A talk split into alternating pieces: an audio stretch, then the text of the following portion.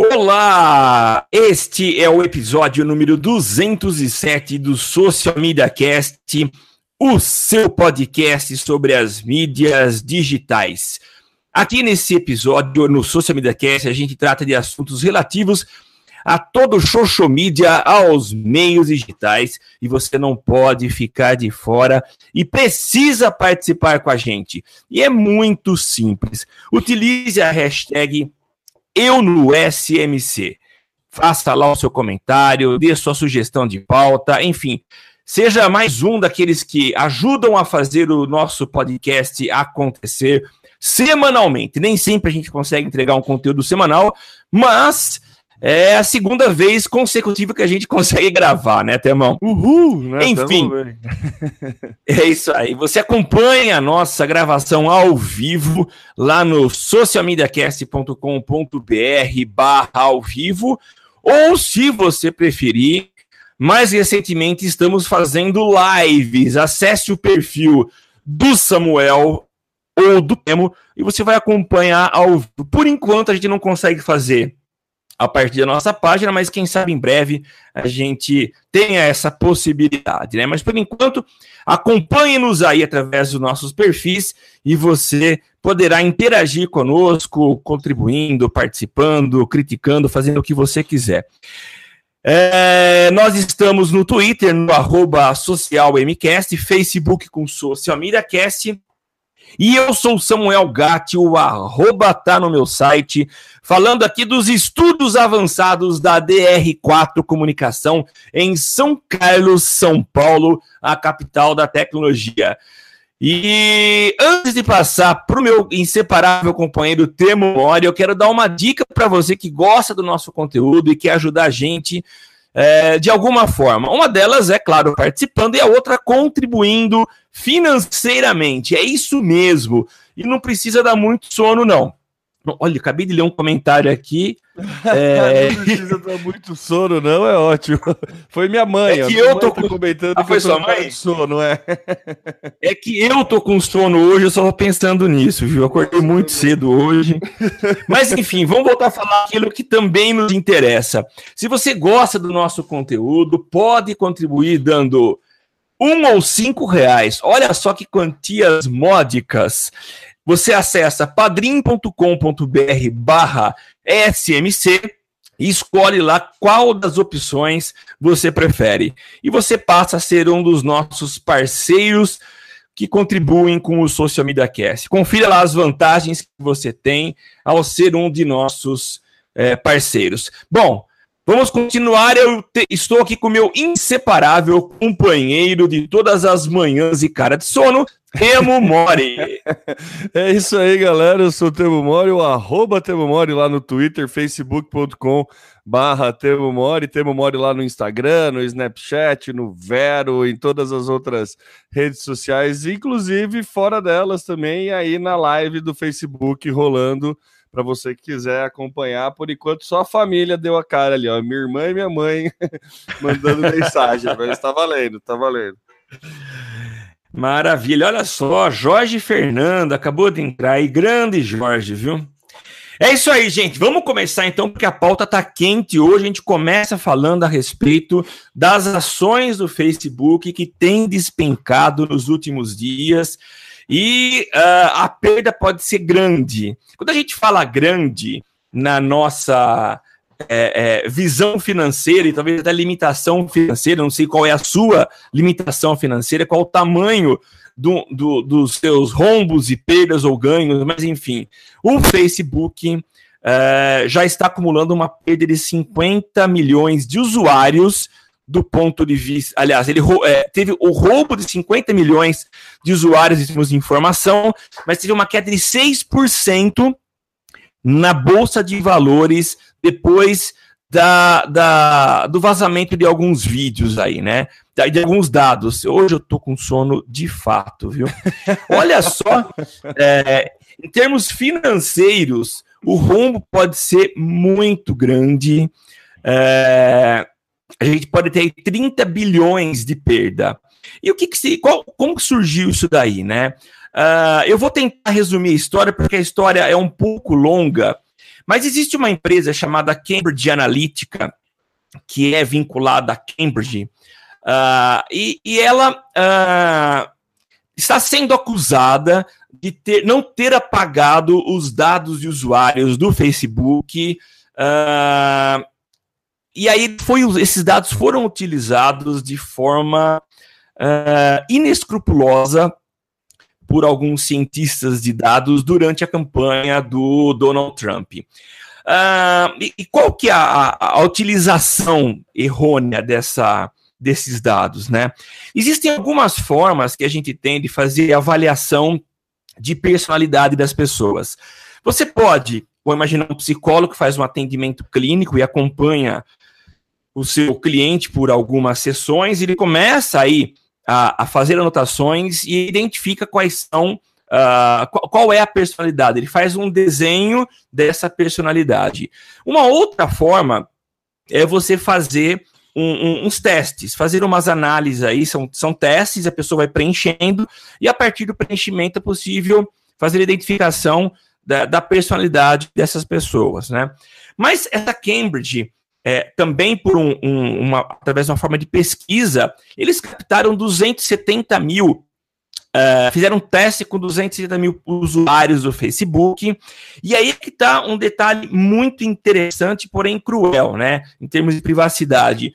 É, eles cons conseguiram levantar tantas informações, e aí eles fizeram um cruzamento das personalidades dessas pessoas com o tipo de conteúdo que elas publicavam tipo de like, comentário, é, foto de cachorrinho, de gatinho, tipo de foto que elas, que elas postavam. E aí foi feito um grande é, levantamento de traços e personalidade. Mais do que isso, eles conseguiram expandir uh, essas avaliações para os amigos dessas pessoas que participaram do teste. Uh, enfim, conseguiram chegar aí 250 milhões de pessoas. Você imagina você ter dados de 50 milhões de pessoas, e não são quaisquer dados, mas são dados extremamente profundos que avaliaram perfis psicológicos dessas pessoas. Eh, do ponto de vista prático, o que, que o, o, o pessoal de digital do, do, do Trump tinha? Eles tinham em mãos é, informações muito precisa sobre cada pessoa. Então não era assim, ah, eu tenho é, um, um, perfil de público, é, gênero masculino, é, de, de 50 a 60 anos, residentes em tal localidade. Eles tinham isso também, mas eles tinham algo a mais. Porque a gente sabe que pessoas que têm esse perfil poderiam ter uma visão muito mais conservadora, é, ou uma, uma visão moderada, ou uma visão mais progressista, né? Então eles conseguiram, a partir, além da segmentação, entregar conteúdos personalizados, então a criação de conteúdos é, pró-Trump, mas que conseguiam ser entregues é, de acordo com a visão, com a personalidade de cada pessoa.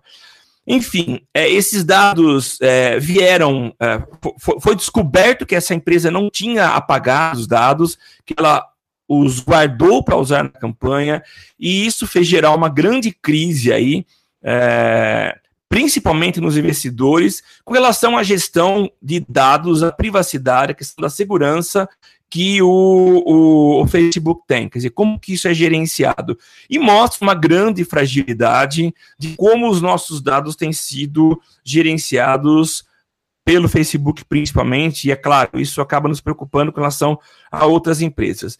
O fato é o seguinte, eu sempre tive um discurso aqui no... É, tem uma, tem uma fazenda aí... Né? Fragilidade, Fragilidade, aspas, né? Mas pode concluir que depois eu, eu dou minha opinião, Sabuca. Tá bom.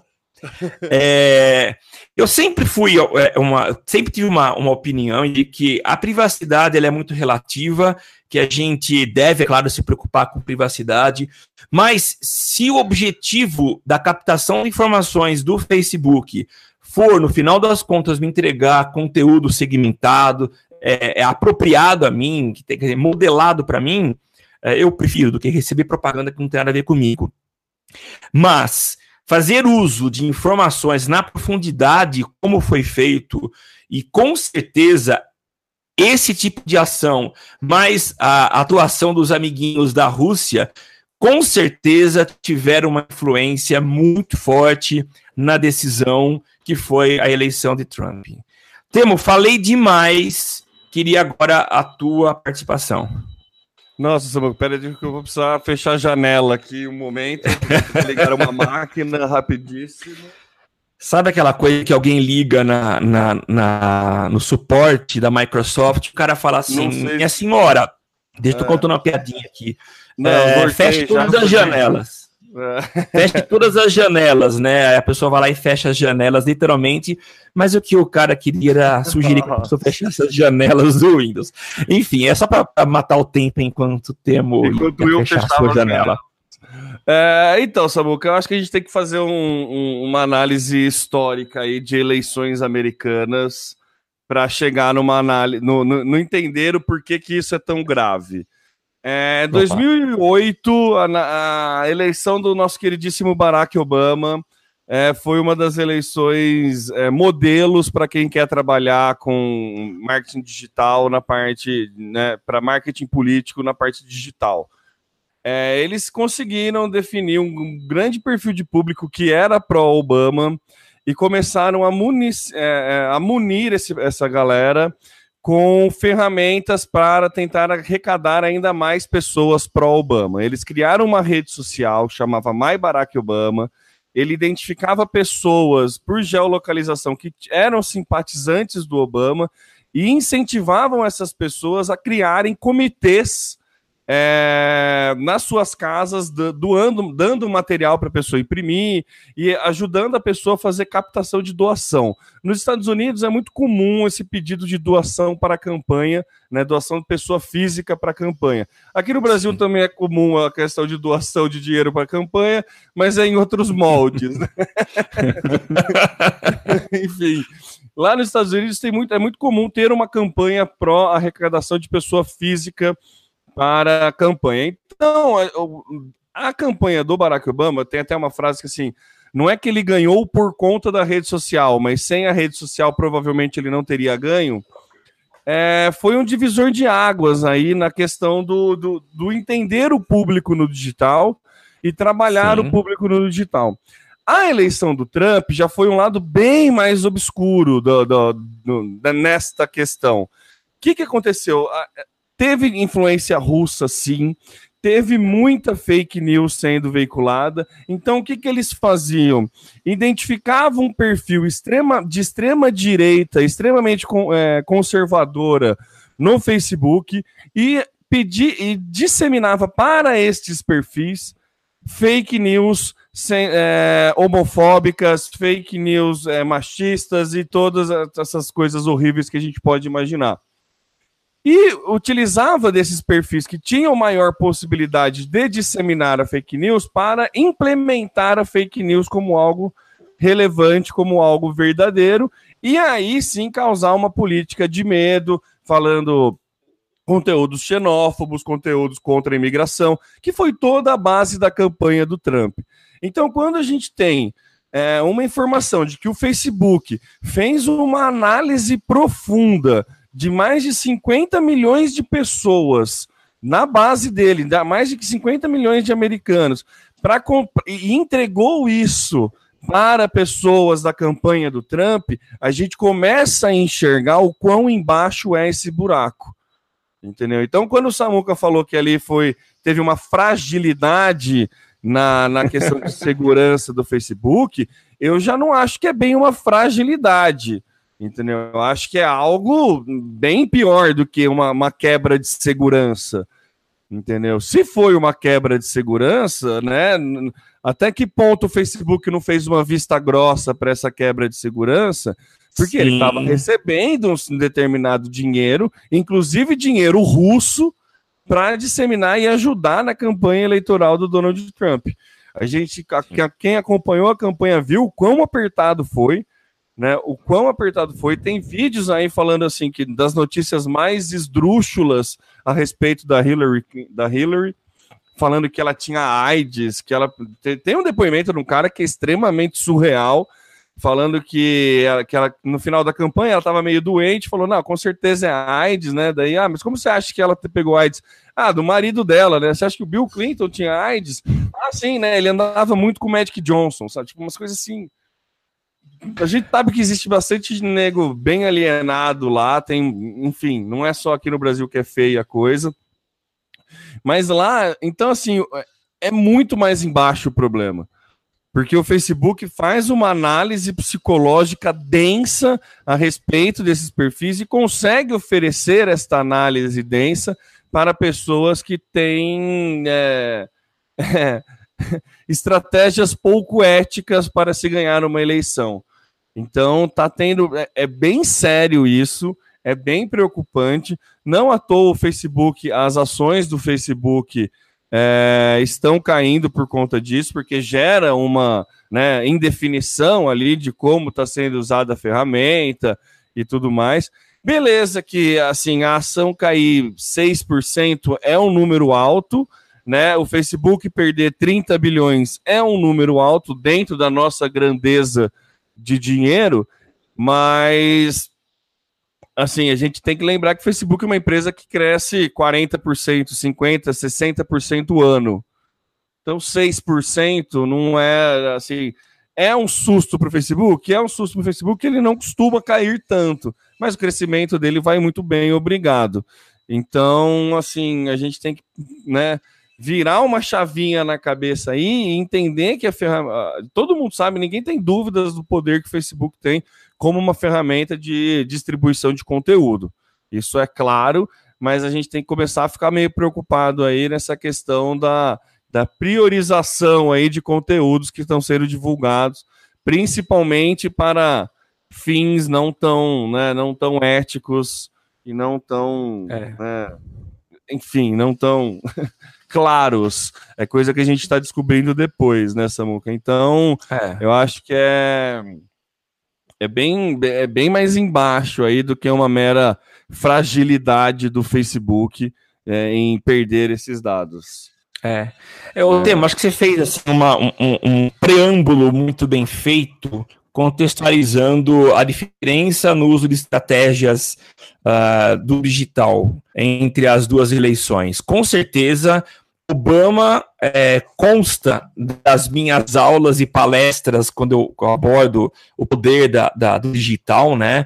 Porque é, a campanha dele conseguiu trabalhar de forma muito inteligente. Estava ouvindo esses dias um podcast, é, não lembro qual, mas um grupo de, de uma empresa brasileira. Ah, não, foi o Leadercast. Uh, não lembro o nome do entrevistado, mas é um, um, cara aqui do Brasil que participou da campanha do Obama, fazendo aí uma, uma, um papel de análise de dados também profundo, de inteligência, uh, mas até onde a gente sabe, foi tudo muito às claras, tudo feito da melhor forma possível e não da forma obscura como está acontecendo agora, né? É, então, realmente, houve uma falha na, quando eu coloco aqui a fragilidade, talvez seja fragilidade propositiva, né? É, existiu uma intenção de deixar a coisa vazar, com objetivos específicos, mas realmente é isso. E é, é para a gente se preocupar mesmo. Eu acho que eu começo a ficar preocupado, sempre é, fui muito liberal nessa questão dos meus dados, mas quando começa a ver esse tipo de interferência e que com certeza por trás disso é, também vem uma questão de manipulação, que naturalmente quem faz isso pode é, e vai manipular, então isso realmente começa a preocupar demais.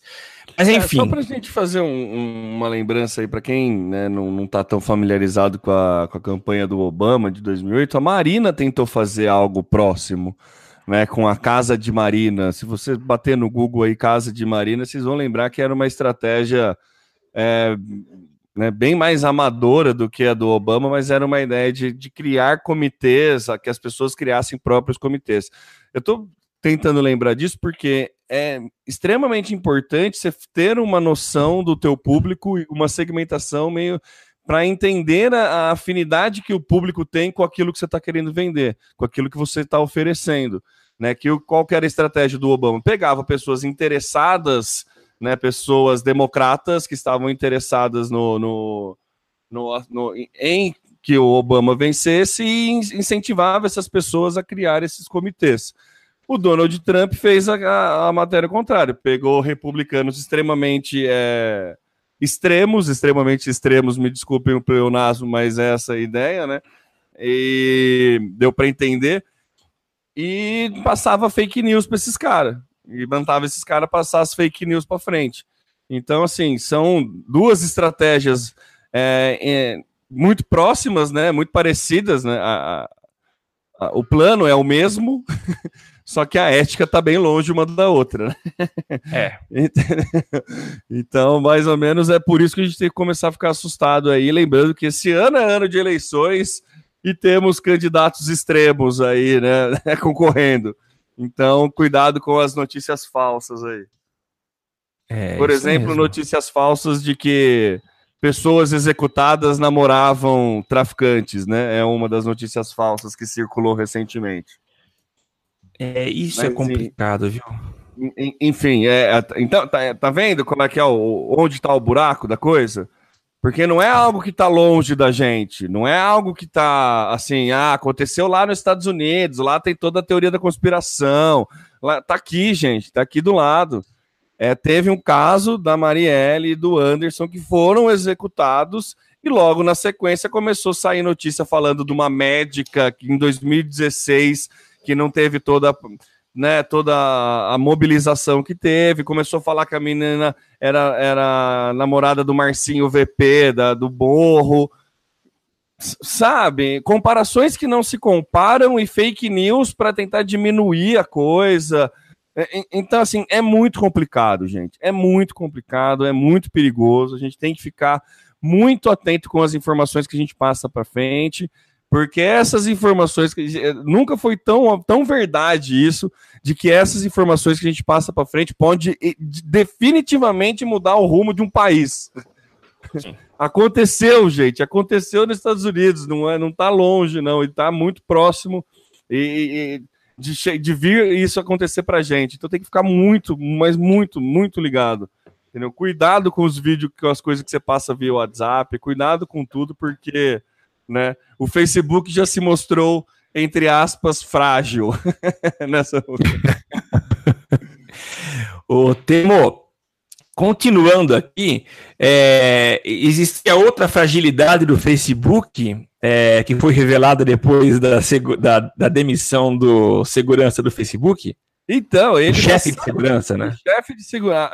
Ainda para ajudar, o próprio chefe de segurança anunciou que vai sair da, do Facebook, né? É, como que é o nome dele? Alex Tamos.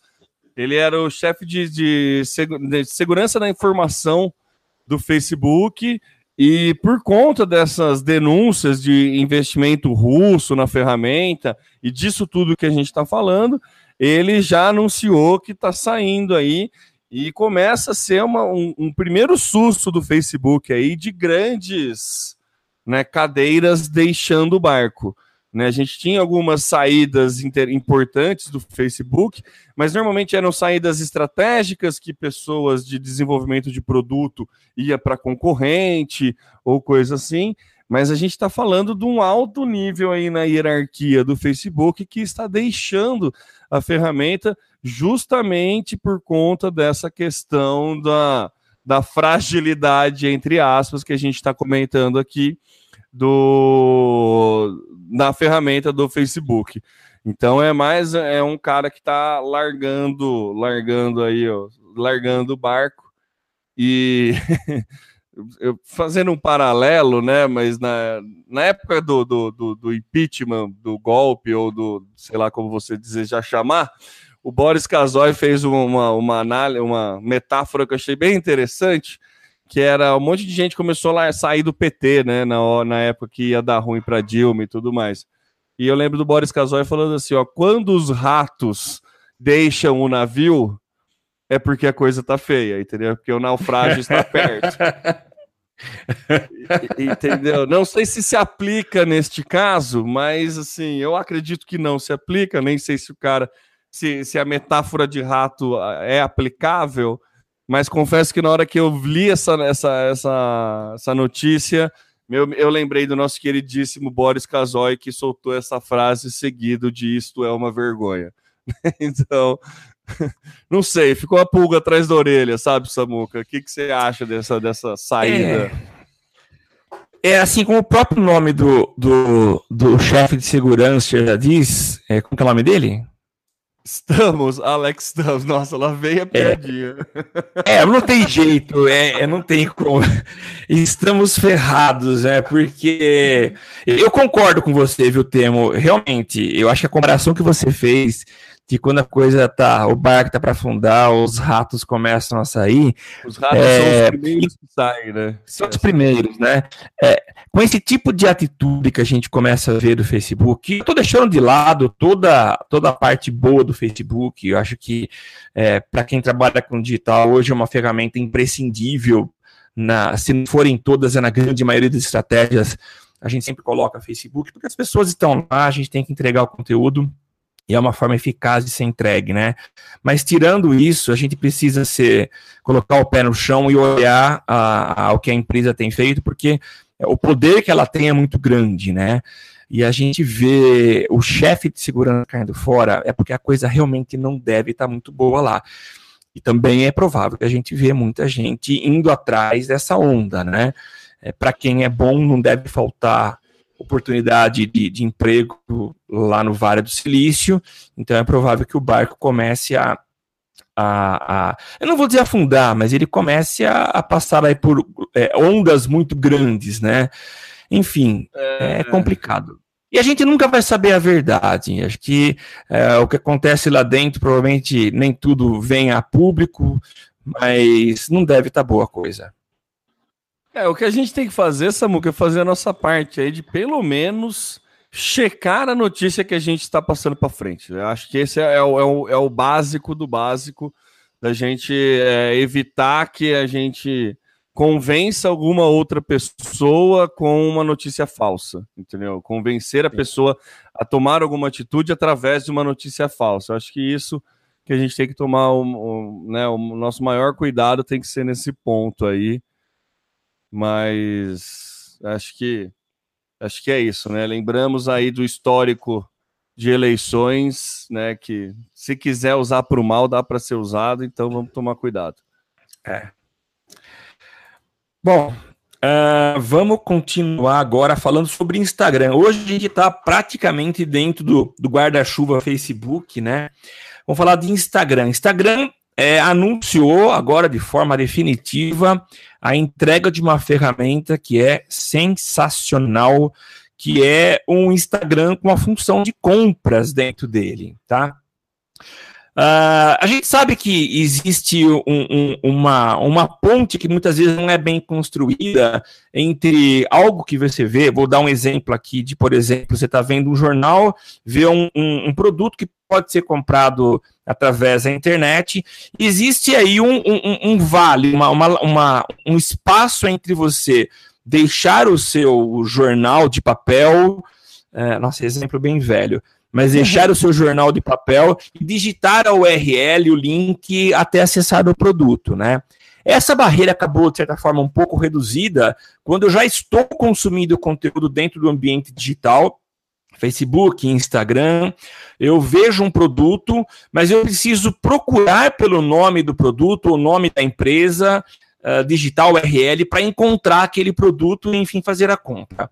A gente já noticiou no ano passado um experimento que o Instagram é, tinha iniciado, que era oferecer uma, uma ferramenta de venda de produtos dentro do próprio Instagram.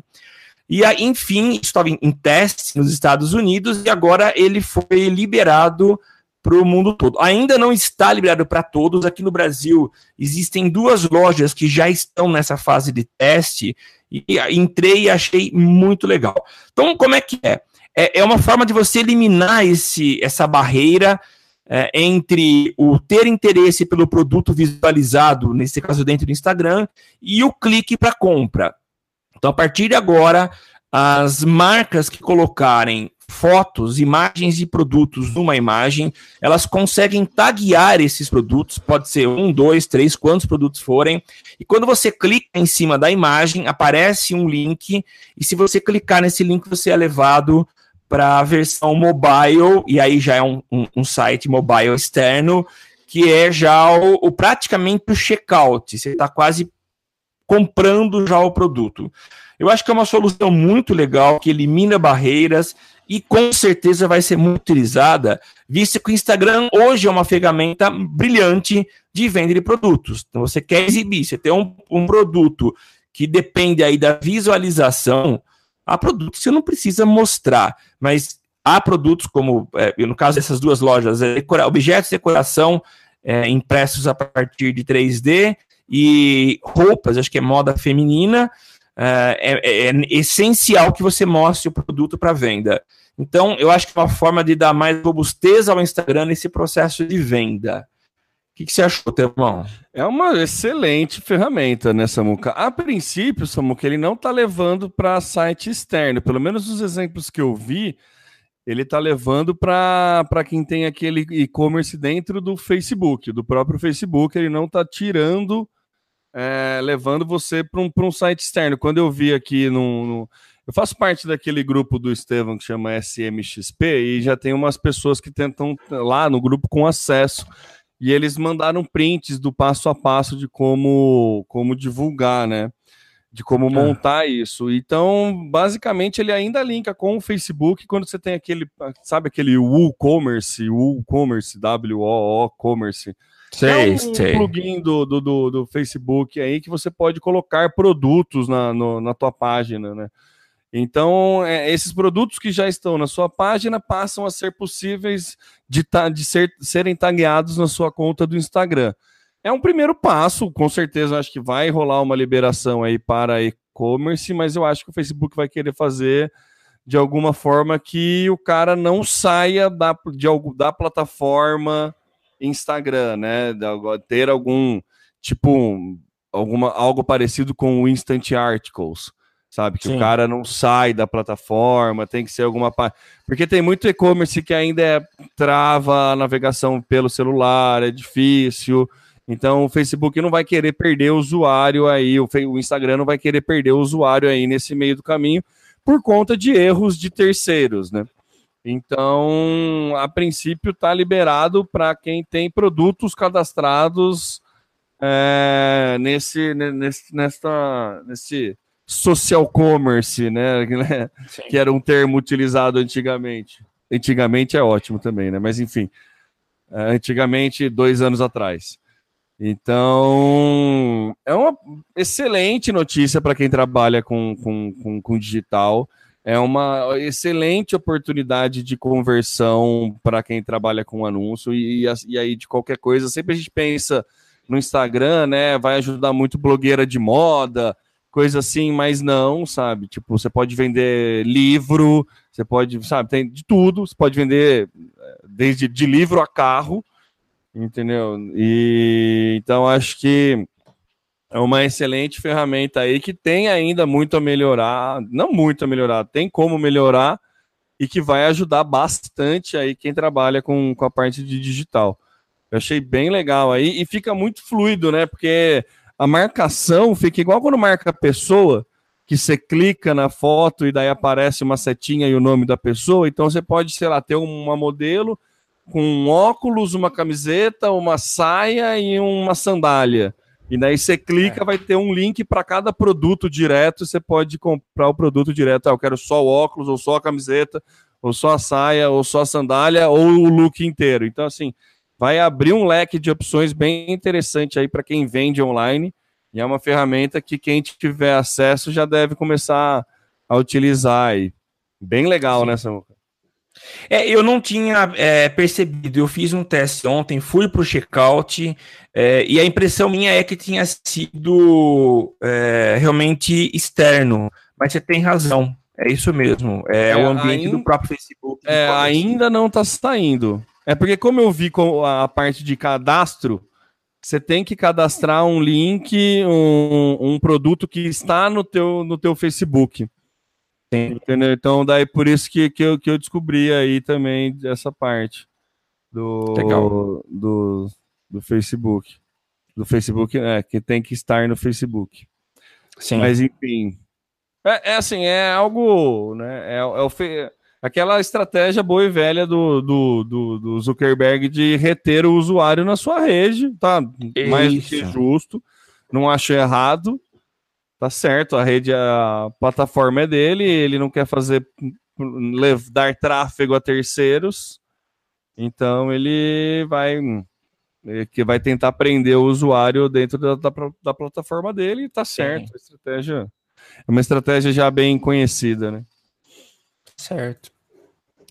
Bom, continuando, polícia usa Google para resolução de crimes. Então, aí é mais um caso da, da, da, falta de privacidade, né? Tiveram dois crimes que aconteceram nos Estados Unidos, dois crimes é, que não têm ligação entre um e outro. É, foi um caso de violência doméstica que acabou numa morte de uma mulher e um outro que foi de um assalto, mas que a polícia nos Estados Unidos tentou entrar em contato com o Google e pediu informações a respeito de todos os celulares que estavam num raio determinado da cena do crime e é, onde eles estavam e para onde eles foram. Então, ah. a ideia é tentar, vai que o no caso que a pessoa que cometeu o crime estivesse com o celular no bolso, o Google tem a informação para saber da onde o cara estava e para onde ele foi. Então você pega num raio de 50 metros da cena do crime, você consegue contar quantos, quantas quantos celulares estavam nesse raio e para onde esses celulares foram. E esses pontos finais dos celulares podem ajudar a polícia em novas investigações, em coletar novas pistas e tudo mais. Então, Sim. é um pedido que a polícia tem feito para o Google. O Google não confirma que está fazendo esta quebra de privacidade. Aí sim, uma quebra de privacidade. Mas temos indícios de que isso possa, né? A notícia aqui dá indícios de que isso possa vir estar acontecendo mais do que a gente imagina.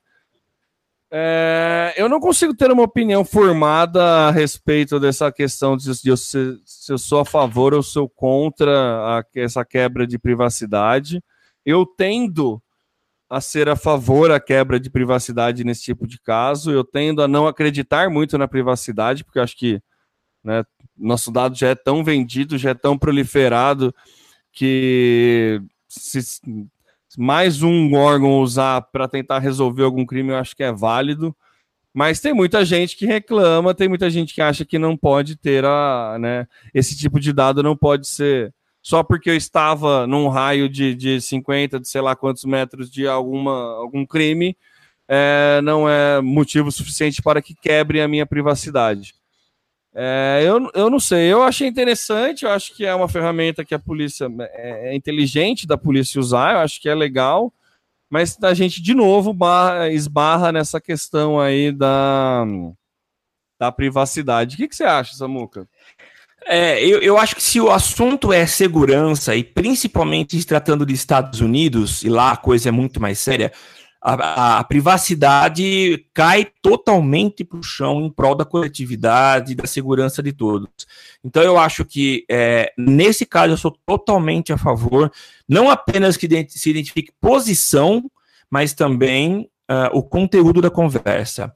Uh, o crime que a gente é, que estamos é, ouvindo direto aí na, na, na mídia, o da Marielle e do motorista, Uh, é muito provável que o, o início da, da, o fio da meada comece a se, a, a se obter a partir das conversas ou de quem estava usando o celular momentos ou é, momentos que antecederam o crime.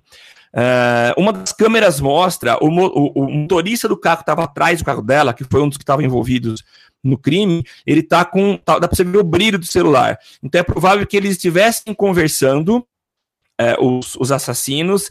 Então, é, a, fizeram um levantamento de quantas antenas existem na região.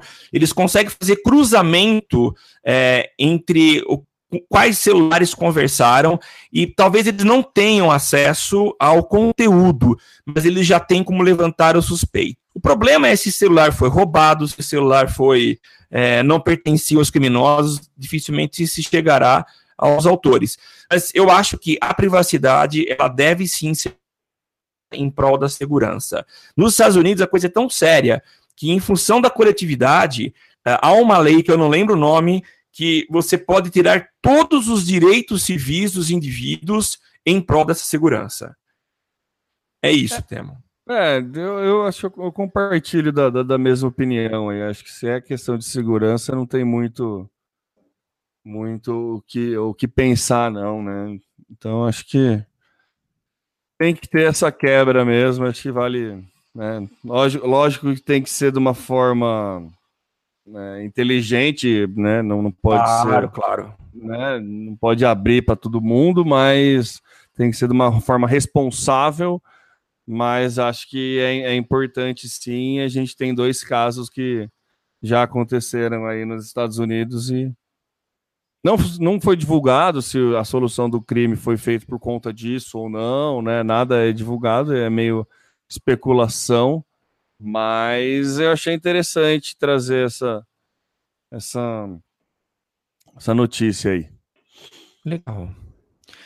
Bom, continuando aqui, voltamos mais uma vez a falar de Facebook. Facebook que está caminhando aqui para uma solução muito legal. A gente já noticiou isso há algum tempo, mas parece que agora, de fato, houve um anúncio oficial de que o Facebook está criando aí um sistema, uma plataforma que permitirá a cobrança de mensalidades ou assinatura. Hoje o, o, o mais comum aí, a, a, maneira como se descreve esse tipo de, de cobrança é a assinatura, né? Então, para aqueles que, que, produzem conteúdos, aí seja é, enfim, alguém que faz brincadeiras no YouTube, no, no, no, Facebook, através de vídeos, textos, alguém que entrega conteúdos consistentes, como cursos, aulas, palestras, enfim, se a, a, a pessoa ela é um produtor de conteúdo recorrente, ela vai ter condições de criar aí um sistema de cobrança Uh, tudo isso com a, a, a, os mecanismos de cobrança do próprio Facebook. É chamado de Facebook Creators e é uma plataforma criada e está sendo entregue por eles. E você vai poder criar, por exemplo, um perfil novo de super fã, que são aquelas pessoas que interagem com você de forma mais permanente, é, são as pessoas mais engajadas que terão aí é, você vai ter acesso a essas pessoas. Enfim, só para comentar que é uma ferramenta, se você é produtor de conteúdo, é bom ficar esperto, porque essa é uma forma não só de entregar conteúdo, mas como ser remunerado. É interessante, é inevitável fazer uma comparação aí com o YouTube, que tem um, um, um serviço de remuneração uh, de conteúdo, mas que se dá a partir da visualização por parte de quem está assistindo de anúncios, né? E o Facebook começa a comer pelas beiradas, criando uma ferramenta. E a comparação é mais ou menos com aquele YouTube Red, Red, não sei qual que é o, o, o termo utilizado, que você paga. É Red. É Red, vermelho, né? YouTube vermelho. Isso. Pra, não pra é o criação... YouTube, tá, gente? É outra coisa. É o YouTube Red. É. Tá. Então, é uma forma legal o Facebook é criando mais uma ferramenta para quem produz conteúdo. Você tem como entregar esse conteúdo, Temo? Ah, Você tem que... conteúdo para isso? Ah, acho que não. Mas eu tenho pessoas que eu pagaria, né? Eu com certeza eu ajudaria. A gente falou, acho que no teve no começo do ano um estudo aí sobre as tendências, essas coisas que a gente não gosta tanto, mas que tem, tem alguns dados legais da questão de, de microcomunidades, né? E do, do quanto essas microcomunidades estão ganhando força e cada vez comunidades mais nichadas, cada vez mais específicas e que essa comunidade, os próprios membros se mobilizam para que a comunidade continue a crescer. Então a gente tem aí algumas ferramentas que já faz isso, o próprio Social Media Cast recebe aí apoio de padrinhos. Então nada mais é do que essa estratégia de que criem-se comunidades que você pague para fazer parte e receba algum conteúdo é, que você gosta ou queira pagar para receber. Então, acho que é, nesses estudos de começo de ano era, era um ponto forte aí, cada vez mais comunidades remuneradas muito nichadas é, vão surgir. Eu acho que temos alguns exemplos de comunidades aí, o próprio Social Media Cast é um, mas se você entrar lá no site do Padrinho ou do pa Patreon ou qualquer outro site desse de, de colaboração para projetos, você vai ver que existem os mais diversos projetos que recebem uma grana legalzinha, assim, que, é, que conta com o apoio dos usuários. Então, o Facebook, né, pouco, pouco besta, ele foi lá e também está implementando uma ferramenta que auxilie isso, essas, essas comunidades aí que, que, que queiram incentivar aí os produtores de conteúdo e tudo mais. Então, é não é, não era, era, era de se esperar o Facebook criar algo nesse sentido para essas microcomunidades aí. Então, acho que tá certo, é bom, é, temos que priorizar o bom conteúdo e eu acho que o Facebook faz isso muito bem inclusive até melhor do que o sistema de remuneração do YouTube, que a galera tava reclamando bastante, porque tá, tá meio que quase que impossível a galera receber dinheiro via YouTube por conta de visualizações, tem que ter um número muito expressivo de visualizações no YouTube. Então tava difícil ganhar dinheiro diretamente com o YouTube, mas agora com esse Facebook para creators né, pode ser uma forma aí mais direta de cima seu, seu projeto. Achei, achei legal, achei interessante. Certo, Samuca? Ô, Samuca, acho que você mutou o microfone aí e. Eu mutei. Pronto. Irmão, para gente finalizar, uma notícia triste que é uma vítima feita por um carro autônomo do Uber. Pois é, Samuco. Mas antes de entrar, só ler o comentário do, do Edson Caldas aqui, falando que a minha estimativa estava de zero, estava dois milésimos de reais por mês no YouTube dele ganhar. Olha que beleza, que bela grana.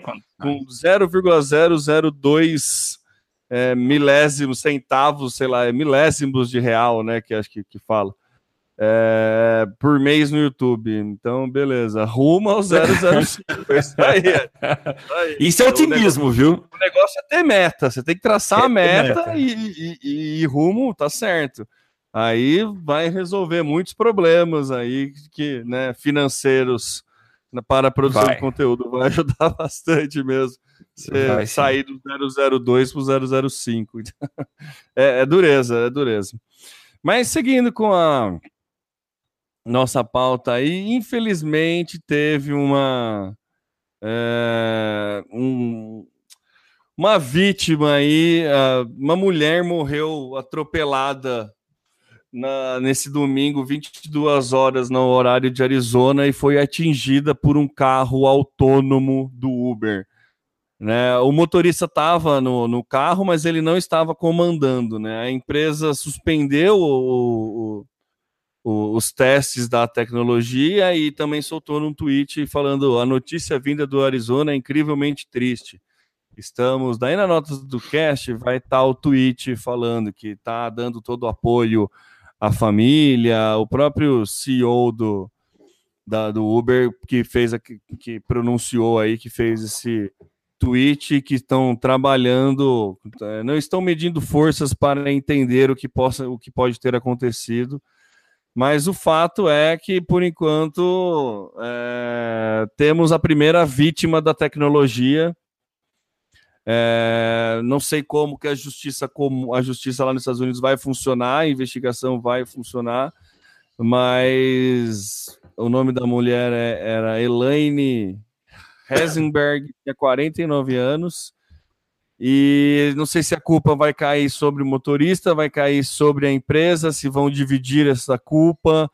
Então temos aí um caso complicadíssimo em que, teoricamente, uma máquina né, acabou com a vida de um ser humano e é, é, é difícil até se, se, se, se, opinar a respeito, né? É um carro autônomo que, que, que causou um acidente e a gente eu, eu, eu, não tenho insumo para saber de quem é a culpa. Acho que vai recair muito na, nas ações da, do, do, Uber, vai recair muito sobre os responsáveis do Uber e com certeza vai recair também sobre o, o motorista que estava no Uber e que estava usando a tecnologia. É bem delicado, é bem tenso esse assunto, mas é, acho interessante levar aí, né? Porque nem tudo são flores no mundo da tecnologia, né, Samuca? É, é uma notícia triste. A gente, é, quem acompanha esse mercado de carros autônomos, esse processo de desenvolvimento de carros autônomos é, lá nos Estados Unidos, onde a coisa está muito mais avançada, sabe da história de um acidente que ocorreu há mais ou menos dois anos com um carro da Tesla, a Tesla que é líder nesse segmento, né? Ela está à frente. Uh, foi um acidente fatal, existia um histórico de que o, o, motorista, o proprietário desse Tesla, abusava no volante, mas uh, o episódio que, que acabou com a morte dele foi, foi estranho, né? Um caminhão cortou a frente dele, o carro não identificou que, o, que a frente tinha sido alterada, porque o caminhão ele é branco e parece que simulava um pouco do ambiente no fundo. Enfim, o carro acabou batendo, o cara morreu. E esse acidente agora, que aconteceu lá no Arizona, né? É, muito triste. Uh, pela lei dos Estados Unidos, os Estados Unidos eles têm, é, eles enxergam como o, o, futuro mesmo o mercado de carro autônomo. Então, vários fabricantes estão correndo atrás da efetivação dessa tecnologia e há uma lei que permite aliás, que exige que se tenha alguém que fique em frente ao volante. Então, essa pessoa, ela não assume o volante, mas por um, uma, uma, questão de legislação, ela tem que ficar sentada no banco do motorista. Geralmente, esses motoristas são engenheiros e que fazem análise em tempo real da, do, do, trajeto, do, do, da direção desse carro autônomo, né? Enfim, uma fatalidade, mas é, acontece. Infelizmente, Uh, tem também um outro lado, né? Parece que isso não justifica de maneira alguma, mas a pessoa estava atravessando fora da faixa de pedestres. Isso vai ser, claro, é, contestado aí pela defesa da, da, do Uber.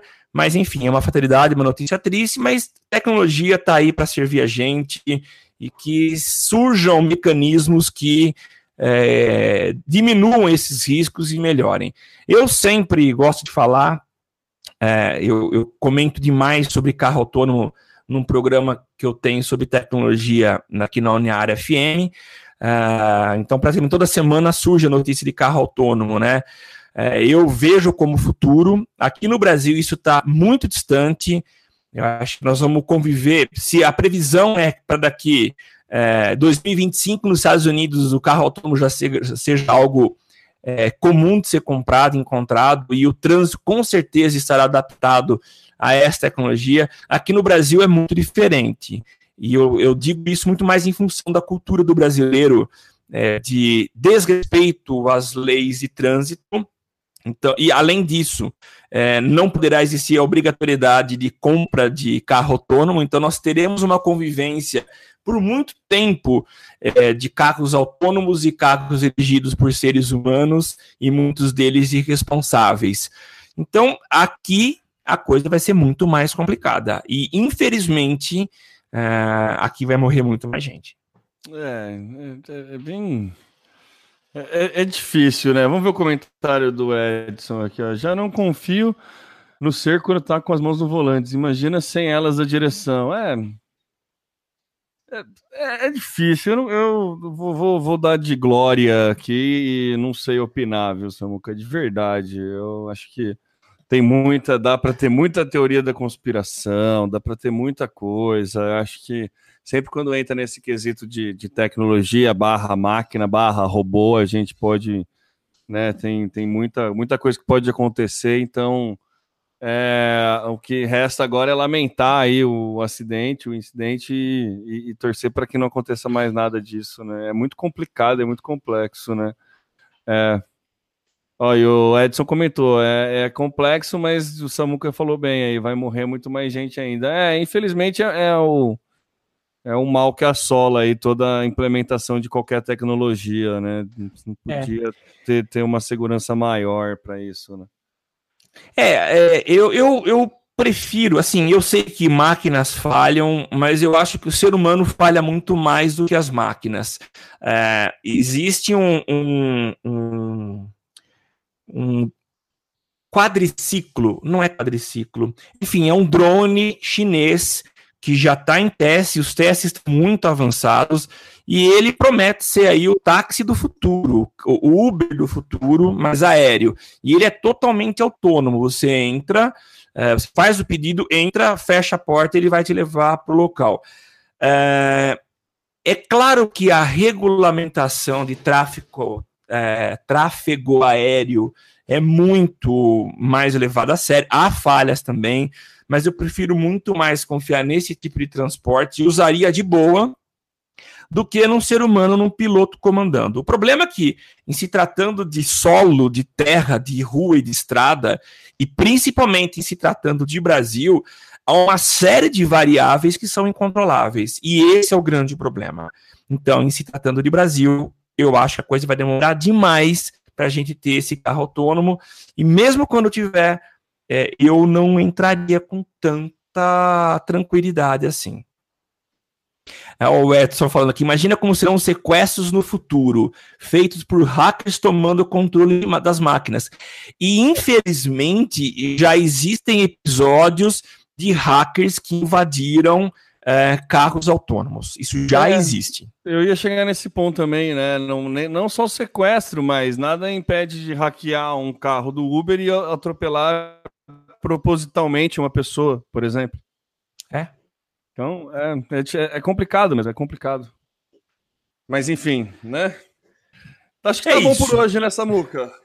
Eu acho que tá, viu? Tivemos notícia. Hoje foi tenso, hein? Muita tenso, notícia hein? complicada. É, mas não tem jeito, a gente tem que falar. Tem dia que a gente fala de notícias boas e em alguns dias a gente tem que falar da realidade do mundo cão, do mundo é, o mundo verdadeiro aqui. É, ah, só mais um comentário aqui. É, Samuel colocou um ótimo ponto. O ser humano falha muito mais do que as máquinas. Há quanto tempo os carros autônomos estão em testes e quantos acidentes foram catalogados? Agora, quantos acidentes causados por humanos são catalogados? É, com certeza. Verdade, a, é, é claro. ótica, Danilo. Muito. É, muito, com muito, certeza. É. Verdade. A, a, assim, e, e muitos, os poucos acidentes catalogados a partir de carros autônomos foram por fatores que muitas vezes eles não foram os causadores.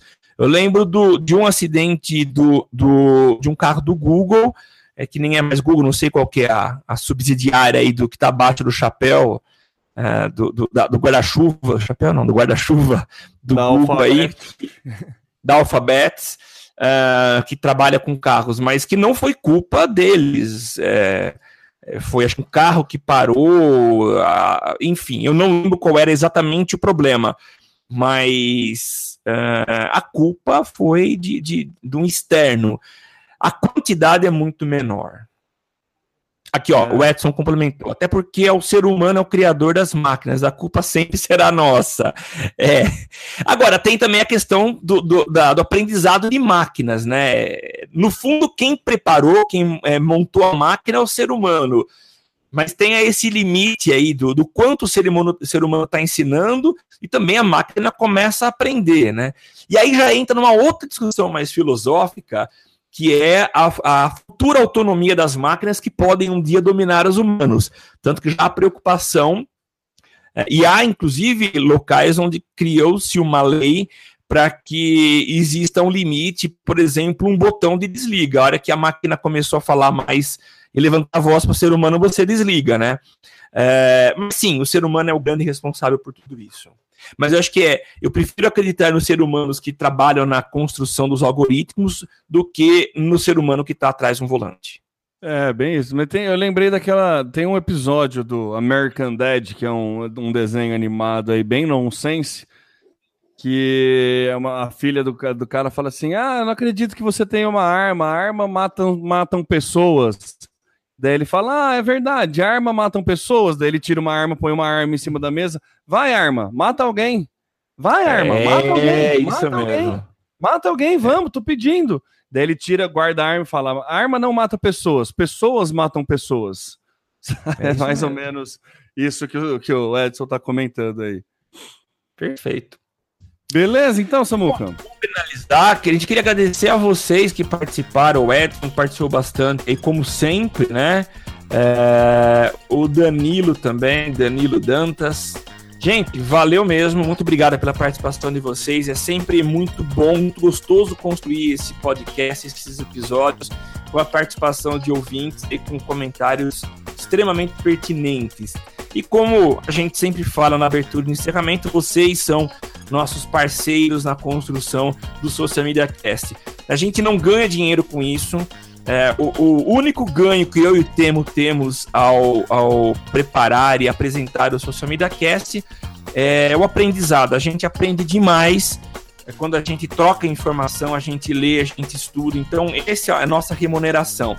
E a gente ganha é, com a contribuição de vocês, que é sempre muito bem-vinda. Agora, todos aqueles que querem contribuir com a gente financeiramente, vão ajudar a gente a pagar o servidor e você pode contribuir com a quantia de um ou cinco reais uh, através do padrim.com.br barra SMC. Vai lá, escolha a sua forma de ajudar a gente e a gente agradece demais, tá? É, se você gosta também e quer ajudar, você pode acessar iTunes e colocar lá o teu comentário, quantas estrelinhas você acha que a gente merece e a gente vai mais uma vez agradecer. Seja nosso seguidor nas redes sociais, lá no Facebook, procurando por Social Media Cast. No Twitter, no Twitter é o arroba socialmcast. Você pode também é, nos acompanhar utilizando a hashtag é, eu no por lá você vai escrever, compartilhar, criticar, enfim, participar de verdade com a gente. Eu sou o Samuel Gatti falando aqui da capital da tecnologia, uh, São Carlos, São Paulo. Meus, os meus contatos são tá no meu site, em todas as redes sociais, você pode falar, me adicionar. E é isso daí, eu passo a bola para o meu companheiro inseparável, Pedro Mori. É isso aí, meus amigos. Muito obrigado você que nos acompanhou aí até o final desse episódio, episódio de número 207 do Social Media Cast. Lembrando que eu sou o Temo Mori, arroba Temo Mori lá no Twitter, facebook.com Temo Mori, Temo Mori lá no Instagram, no Snapchat, no Swarm, no Foursquare, em todas as outras redes sociais, inclusive fora delas, estamos aí. Bora aí manter contato e vamos que vamos. Gente, um abraço a todos e nos vemos no episódio 208. Tchau, tchau. Valeu, galera. Abraço. Aqui você aparece, aqui você acontece. Social Media Cast.